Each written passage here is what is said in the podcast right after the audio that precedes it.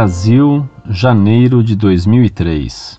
Estimado Senhor, paz e bem. É com imensa satisfação que lhe escrevo para lhe esclarecer algumas coisas que me deixaram com muita vergonha na sua carta que respondeu ao monge Marcelo Barros. Ao ler sua carta, eu fiquei impressionado com as suas palavras. Não pensava que existiam pessoas dentro da igreja que vivessem a extremidade do fanatismo do catolicismo. Para mim, é uma vergonha saber que existem pessoas que não têm a lógica da santidade e da pessoa de Jesus. Quando Marcelo Barros faz um comentário sobre a Eucaristia, e comenta sobre a pessoa do Papa, que fala da Eucaristia, em que ela só tem valor na Igreja Católica, o monge faz a sua análise e comenta o que o Papa fala do ecumenismo entre as igrejas e religiões e anuncia um documento em que só na Igreja Católica a Eucaristia tem valor. Eu lhe pergunto: onde fica a pessoa de Jesus diante deste contexto? Você já leu a Bíblia e viu que Jesus não fazia discriminação de povos e culturas, mas amou a todos da mesma maneira. Como é que uma pessoa vai falar de Cristo se discrimina o próprio Cristo na pessoa dos irmãos?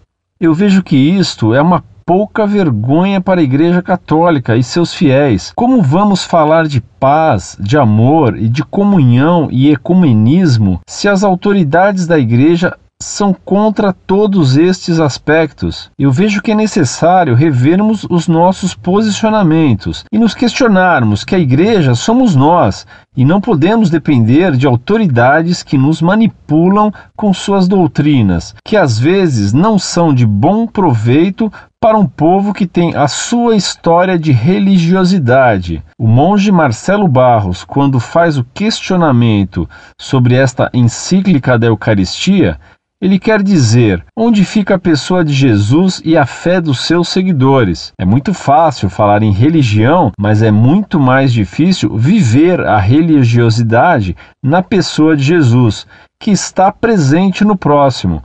E o monge Marcelo Barros vive esta realidade e faz questão que os doentes pela doutrina papal tenham visão da igreja verdadeira e que tenham visão de uma igreja independente. Eu sou católico apostólico romano desde a minha infância estou na igreja e minha vida é sempre dedicada para ela, mas não deixo me monopolizar pelas coisas absurdas que a ela é colocada. Tenho uma visão de uma igreja libertadora que esteja sempre em missão e no meio do povo, pois é necessário que nós estejamos convictos que Jesus não veio para ficar no poder, mas para estar no meio do povo seja qualquer tipo de povo, língua, raça e cultura. Então, pare de viver no consumismo e busque viver o verdadeiro sentido do Evangelho. Se coloque no meio do povo e faça a experiência de vários Marcelos Barros que estão no meio do povo. Desejo a você uma boa reflexão e me responda se possível, pois quando você se tornar igreja, a igreja será você. Eu faço minhas considerações do Papa, mas não tenho como santo, pois ele não tem toda essa autoridade.